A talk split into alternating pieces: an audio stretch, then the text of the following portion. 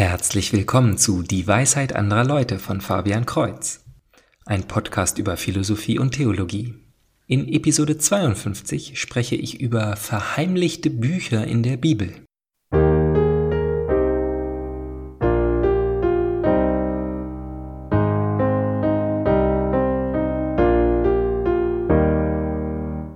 Bei einem geselligen Treffen haben meine Tochter und ich die Frage gestellt, welches Buch der Bibel für sie am interessantesten wäre, um es mal zu lesen.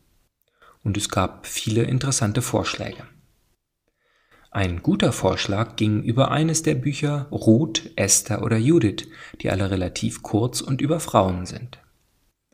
Doch zusammen mit dem Vorschlag wurde eine Seitenbemerkung abgegeben, nämlich, dass die Bücher uns ein wenig vorenthalten werden. Sie werden ein bisschen verheimlicht. Das scheint mir eine so vage und wahrscheinlich völlig ungetestete Aussage zu sein, dass ich sie prüfen wollte. Doch dazu muss man bei einem so allgemein gehaltenen Satz erst einmal definieren, was gemeint ist. Welches die Bücher der Bibel sind, ist ziemlich eindeutig.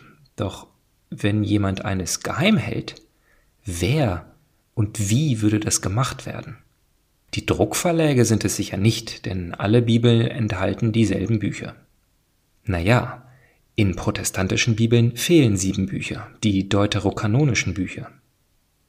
Dies sind Bücher, die relativ spät geschrieben wurden, also in den Jahren zwischen 200 und 100 vor Christus, in der sogenannten zweiten Tempelära, sowie Ergänzungen zu den Büchern Daniel und Esther. Jetzt ist die Frage, wer festlegt, was in der Bibel steht und was nicht. Die Rabbis, die Pharisäer, die Sadduzäer, die Reformatoren? Ich glaube, die eigentliche Frage ist, wie wichtig ist eine sichere und statische Bibel? Denn für einen Protestanten ist dies absolut wichtig, da die gesamte Autorität der Offenbarung alleine in der Bibel zu suchen ist. Genau das, was zwischen den Deckeln steht, ist, was den Glauben definiert und nichts anderes. Für einen Katholiken sowie für die Kirchenväter, die frühen Christen und die Juden ist die Bedeutung etwas anders. Immerhin gab es eine Zeit von vielen Jahrhunderten, in denen das Alte Testament gewachsen ist. Ebenso wurde das Neue Testament erst im vierten Jahrhundert definitiv entschieden und wurde selbst im Laufe von einem halben Jahrhundert geschrieben. Aber die Gläubigen hatten trotzdem immer ein Priestertum und eine Kirche sowie eine reiche Tradition, um den Glauben im Leben zu bestimmen. Erst mit der Druckerpresse wurde das geschriebene Wort so wichtig als Diskussionsgrundlage. Als Katholik glaube ich natürlich, dass Bibel, Tradition und Magisterium für Glaubensfragen gemeinsam verantwortlich sind – und diese bestimmen und komplementieren sich gegenseitig. Sie erschaffen sich gegenseitig und sichern sich ab. Man spricht hier auch von einem Stuhl mit drei Beinen. Doch auch wenn das Buch Judith und Teile vom Buch Esther nur deuterokanonisch sind, war Ruth schon immer vollständig im Alten Testament aller Versionen. Es ist die Geschichte einer Heidin, die nach dem Tod ihres Mannes ihrer jüdischen Schwiegermutter und ihrem Glauben treu geblieben ist. Zuletzt stellt sich heraus, dass sie die Urgroßmutter vom großen König David ist. Naja, ich gehe jedenfalls davon aus, dass mit dem Verheimlichen der Bücher nicht die Reformatoren gemeint sind, sondern die katholische Kirche selber. Diese bestimmt nämlich auch die Lesejahre und damit genau die Lesungen, die an jedem Tag des Jahres in den Kirchen vorgelesen werden. Natürlich sind diese oft auf die Festzeiten abgestimmt und zeigen die Übereinstimmung von Altem und Neuen Testament, in dem als erste Lesung ein passender Text zum Evangelium gewählt wird. Und in dieser Vorgabe so interpretiere ich jedenfalls das Argument, werden die Frauenbücher weniger vorgelesen als vergleichbare andere Bücher. Nun, als Informatiker habe ich mir natürlich gleich ein Skript gebaut, welches von der Webseite www.liturgiefeier.de die Tageslesung und Evangelium von vier aufeinanderfolgenden Jahren im Bistum Hildesheim herunterlädt. Diese habe ich dann eingelesen und sortiert und als Graphen anzeigen lassen. Meine Skripte und die extrahierten Daten stelle ich natürlich gerne zur Verfügung bei Nachfrage an dwal.fabian-kreuz.de. Kreuz mit TZ. Auf dem ersten Gesamtgraphen sieht man natürlich sofort ein paar wenig überraschende Fakten.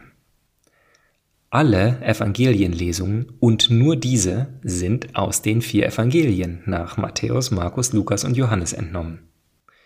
Und die mit Abstand meisten Zwischengesänge sind aus den Psalmen entnommen. Tatsächlich wird kein Psalm für eine Lesung verwendet.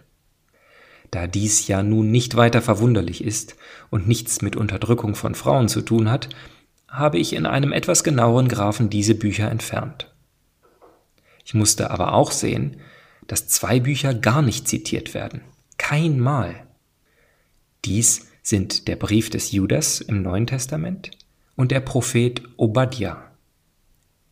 Diese werden offenbar unterdrückt. Na, und am hohen Ende des Graphen hatte ich noch immer Türme von offenbar äußerst beliebten Büchern.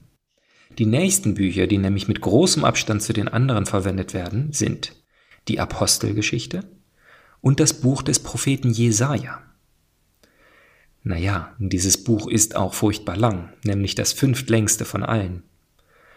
Und dann sind da natürlich die Epistel, also die anderen Bücher des Neuen Testaments, die häufig als zweite Lesung verwendet werden. Nun, es gibt keinen Brief einer Frau. Das heißt, wenn die Kirche hier wählt, ist dies kein Zeichen von absichtlicher Verheimlichung. Ich habe also die Epistel, das Buch Jesaja und ja, zu den längsten Büchern zählen natürlich auch die Bücher Mose, also Genesis, Exodus, Levi, Numeri und Deuteronomium, die auch erstaunlich oft verwendet werden. Also habe ich die auch aus dem Graphen entfernt. Ich finde, dass die Bücher gerne entsprechend ihrer Länge und Diversität des Inhalts zitiert werden sollten. Im Buch Genesis steht nun mal viel mehr als in Ruth, Esther und Judith kombiniert. Naja, es ist ja auch mehr als doppelt so lang als diese drei kleinen Bücher. Auch das Buch der Weisheit wird gerne immer wieder erwähnt, aber ich glaube, dass eine Menge darin durchaus von Frauen gesagt, wenn auch von Männern aufgeschrieben wurde. Ich habe den Graphen jetzt also reduziert auf das Alte Testament ohne Jesaja und die Tora und das Buch der Weisheit. Und jetzt war ich ein wenig im Konflikt. Ich war schon runter auf 50 Erwähnungen eines Buches im Laufe von vier Jahren. Und noch immer führen eindeutig die Propheten. Jeremia, Ezekiel und Daniel werden sehr viel zitiert. Aber auch die kleineren Propheten, wie Micha, der immer zu Weihnachten gelesen wird, oder Hosea. So habe ich mich entschlossen, auch die Prophetenbücher herauszunehmen, da sie ebenso wie die Tora, die Epistel und die Evangelien und die Psalmen ihre eigene Berechtigung haben und nun mal keine Frauenbücher enthalten. Ruth, Esther und Judith sind Erzählungen über eine einzelne Person, und diese Gattung von Büchern wird nun mal nicht so oft zitiert. Vielleicht wären die Lesungen leichter zu verfolgen, wenn wir mehr von diesen videogenen Heldengeschichten lesen würden, statt Belehrungen über den Glauben und Evangelien. Jedenfalls habe ich einen neuen Graphen nur mit Büchern erstellt, die die Geschichten von Personen beschreiben. Auch wenn unter den Propheten und Episteln einige waren, die nur ein oder zweimal in vier Jahren zitiert werden. Ich habe also nicht nur die viel gelesenen, sondern auch die wenig gelesenen Propheten und Episteln entfernt. Und jetzt führen mit einigem Abstand die Bücher Samuel und der Könige. Nun ja, es geht auch in diesen langen Büchern um mehrere Personen. Aber ich muss zustimmen, dass man schon argumentieren könnte, dass man ja nicht immer nur über König David und das babylonische Exil reden muss. Hier also der erste Anschein dessen, dass ein Frauenbuch erwähnt werden könnte, aber die Könige Vorrang haben. Aber ein vernichtendes Urteil ist dies nicht, denn zu meiner Überraschung folgt direkt danach das Buch Judith mit zwölf Erwähnungen, also etwa drei pro Jahr. Was aber seltsam ist, ist, dass es sich nicht um Lesungen aus dem Buch handelt, sondern um Zwischengesänge. Und dann auch noch immer dieselben Verse. Nämlich Judith 13, Vers 18 BC, Vers 19 und Vers 20 BC. Gepriesen sei der Herr unser Gott, der Himmel und Erde geschaffen hat. Durch seine Hilfe ist es dir gelungen, dem Anführer der Feinde den Kopf abzuschlagen. Die Erinnerung an dein Vertrauen soll in Ewigkeit nicht aus den Herzen der Menschen entschwinden, die sich an die Macht Gottes erinnern. In der Not unseres Volkes hast du dein Leben nicht geschont. Nein, du hast entschlossen unseren Untergang von uns abgewehrt. Du bist vor unserem Gott auf geradem Weg gegangen. Nicht schlecht, oder?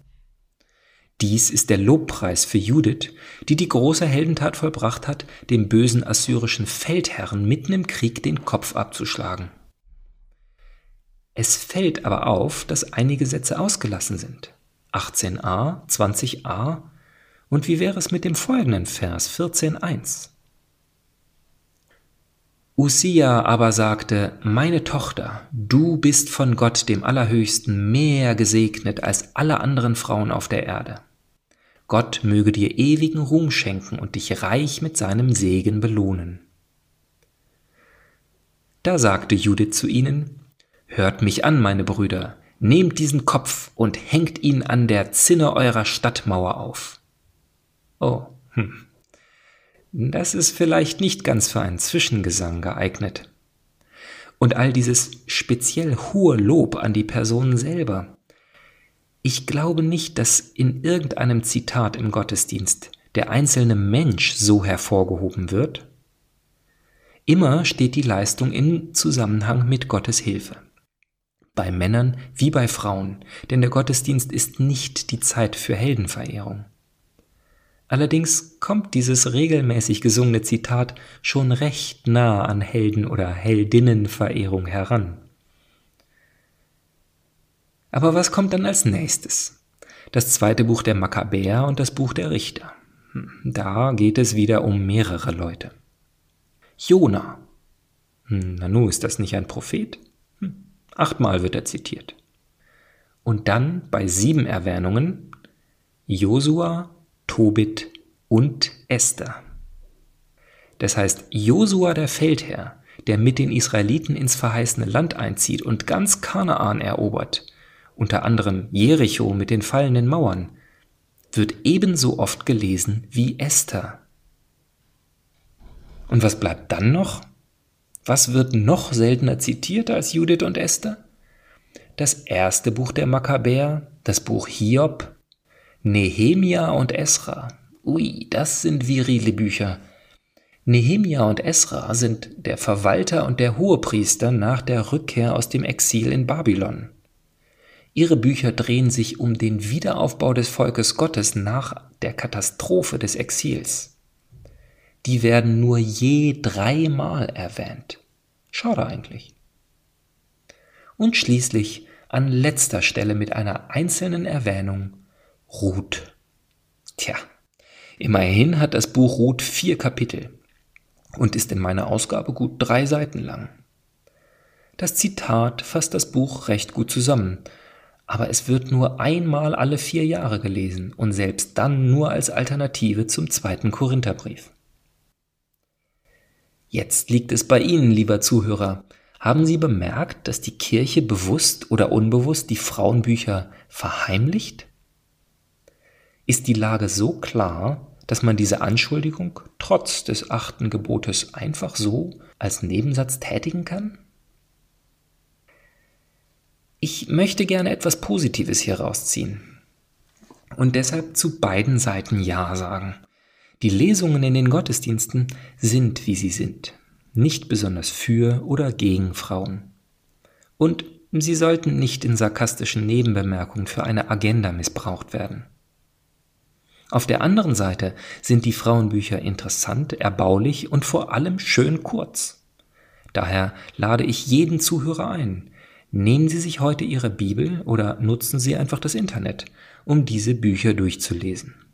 Das geht locker in 10 bis 20 Minuten pro Buch und entsprechende Links stelle ich in die Podcast-Beschreibung. Nehemia und Esra würde ich aber auch gleich empfehlen. Diese Bücher werden irgendwie verheimlicht. Also bis zum nächsten Mal. Gottes Segen.